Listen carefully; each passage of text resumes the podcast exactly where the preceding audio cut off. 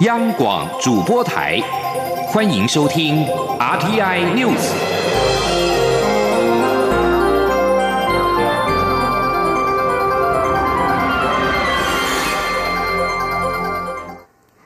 各位好，我是李自立，欢迎收听这一节央广主播台提供给您的 RTI News。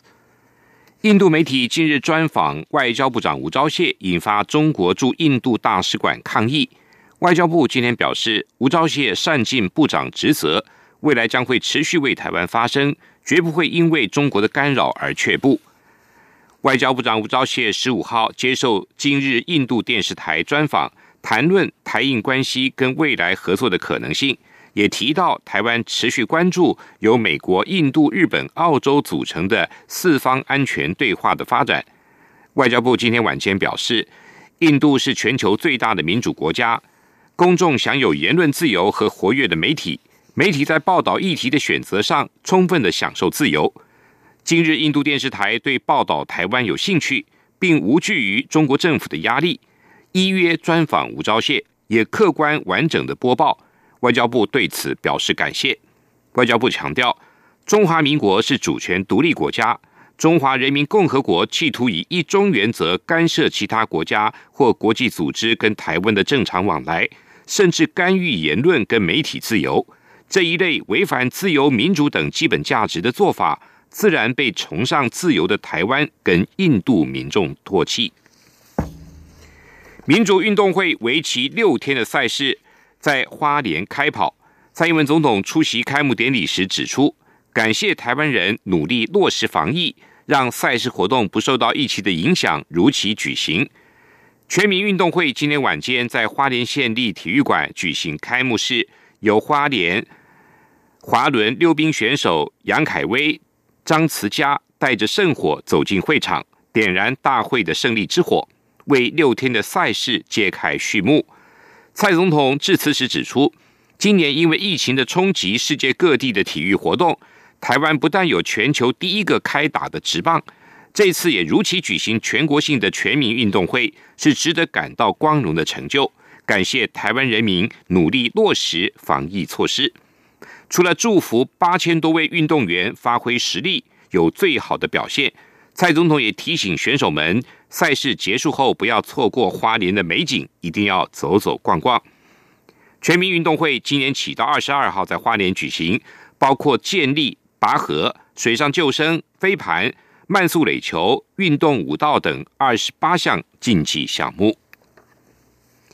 卫生福利部疾病管制署十六号宣布，自今天十七号起，暂缓健康无高风险慢性病五十到六十四岁的成人接种公费流感疫苗。由于政策的宣布太过紧急，卫福部部长陈时中今天公开表达歉意，但是仍然重申，公费流感疫苗施打。主要以高风险族群为优先，才能以最有效的方式达到群体免疫的效果。记者江昭伦的报道。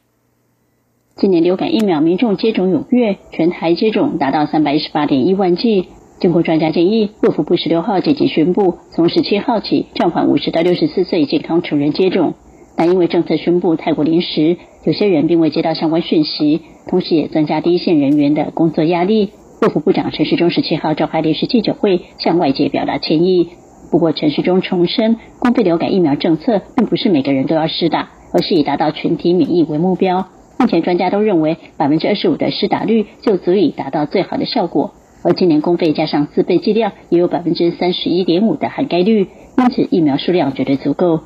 目前疾管署调整公费流感疫苗施打族群优先顺序为学生及医师人员、六十五岁以上长者。以及学龄前幼儿等高风险、高传播族群为主。现阶段，六十五岁以上的长者应该要达到百分之五十二点五的施打率，但现在只有百分之三十五点六。医事职当人员施打率应该为百分之七十五，目前只有百分之五十四点七。幼儿族群目标为百分之五十五点五，目前也只有百分之二十四点三。反观五十到六十四岁的族群，施打率目标为百分之十八点七，现阶段已经达到百分之十四点七。陈世忠强调，今年因为新型冠状病毒疫情的缘故，公费流感疫苗并没有比照去年分阶段施打，而是希望能够在短时间内尽速完成流感疫苗作业，达成防疫目标。但确实没有预料到五十到六十四岁的民众抢着施打，反而影响其他族群施打目标，所以才会及时做出调整。五十到六十四岁的民众暂缓，但若有慢性疾病，还是可以施打。陈世忠说：“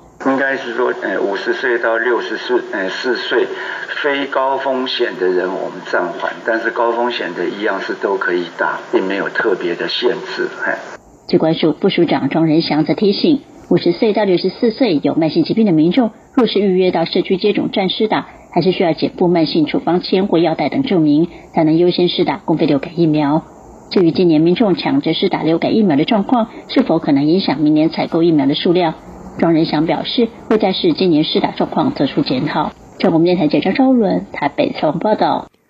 农委会主委陈吉仲今天受访表示，气候变迁影响农业已经成为常态，明年中北部可能因为反声音现象雨量极少，农委会十一月将公布应应措施，超前部署。对于水情吃紧的情况，陈吉仲说。这一次的干旱不只对桃竹苗等县市造成影响，农委会上周开会，针对全国水情不佳进行盘点。农委会将公布对于下半年干旱等应应措施，农民都可依法获得补偿。陈吉仲进一步表示，明年可能是反盛阴年，中北部明年可能雨量极少。农委会十一月底会公布明年上半年的应应措施，超前部署。不过，气候变迁影响农业已经成为常态。农委会针对推出的农业保险跟相关策略的做说明，他呼吁农民跟消费者要配合政府，将损失降到最低。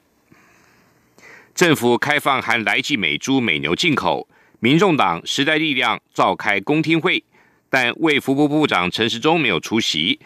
台北市长柯文哲今天表示，开放来记美猪有外交上的压力，但还是可以回归科学方法解决。但现在只标示产地而不标示是否含有来记的做法很奇怪。记者王维婷的报道。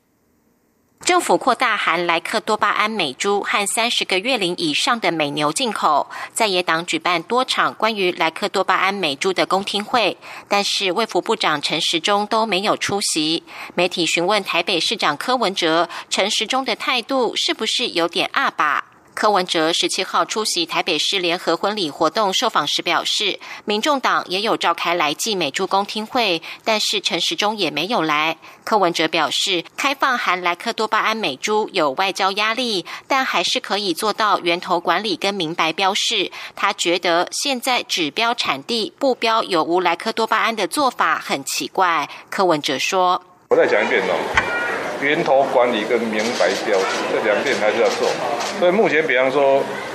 我们目前啊，他说他只要标明出产地，但是他不要标明这是有没有瘦肉精，我就觉得很奇怪。对我来讲哦，他不是美国来的不重要，他有没有瘦肉精比较重要。所以我说我我是一直无法理解，到目前为止这样哈，这个我们中央政府对于美猪美牛的一些管理的方法。觉得很奇怪，再讲一遍，源头管理跟明白标示，这很重要。柯文哲今天上午出席民众党国家治理论坛致辞时，批评蓝绿没有中心思想。他下午受访时再度表示，就像外科医生的中心思想是让病人健康生活，并不会坚持一定要用哪一种开刀方法，而他的中心思想就是让老百姓过好生活。另外，台北市警察局在十小时内逮捕向保护伞餐厅泼洒秽物的嫌犯。柯文哲表示，他二零一四年就任台北市长至今，不敢说台北市都没有刑案，但是重大案件百分之百破案。他要向市民宣告，过去六年台北市的重大刑案百分之百破案。中央广播电台记者王威婷采访报道。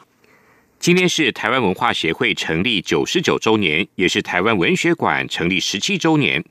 台湾馆特别推出了“文学解封，文学九九”系列活动。现年九十九岁高龄的前辈作家二七部队队长钟义仁特别出席，将其文学手稿捐赠给台湾馆典藏。记者江昭伦的报道。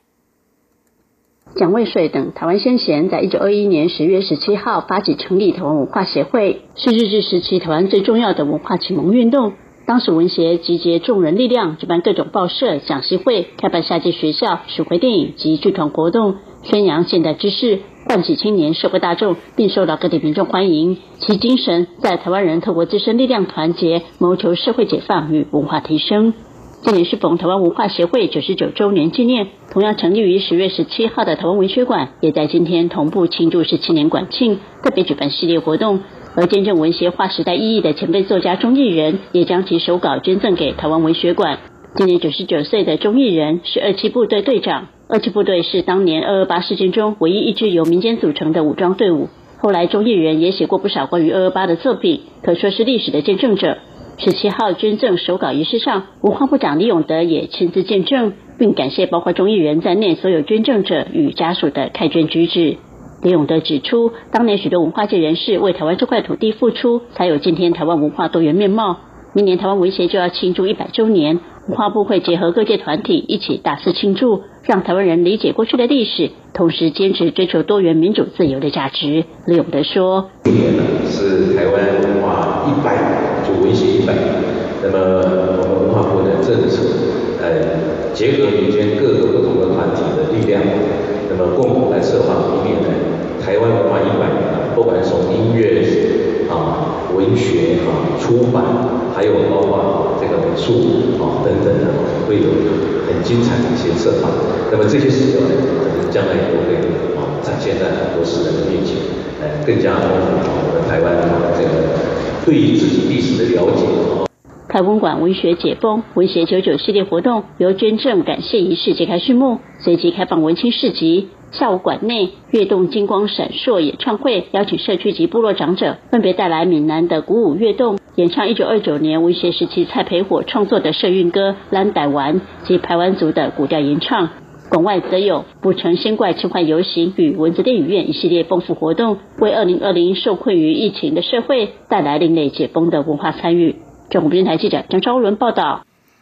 纽西兰总理阿尔登今天为他领导的执政劳工党在国会大选中赢得压倒性的胜利，感谢人民的大力支持。阿尔登政府成功的对抗俗称武汉肺炎的 COVID-19 疫情，是这一次执政党获得大选胜利的背景之一。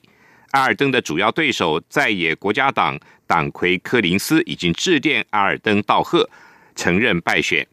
根据雪梨城区报的最新统计，在已经开出的百分之九十四的选票中，劳工党囊括了百分之四十九的选票，主要反对党的国家党获得百分之二十七的选票，并指劳工党预计可以拿下纽西兰国会全部一百二十个议席的大约六十四席。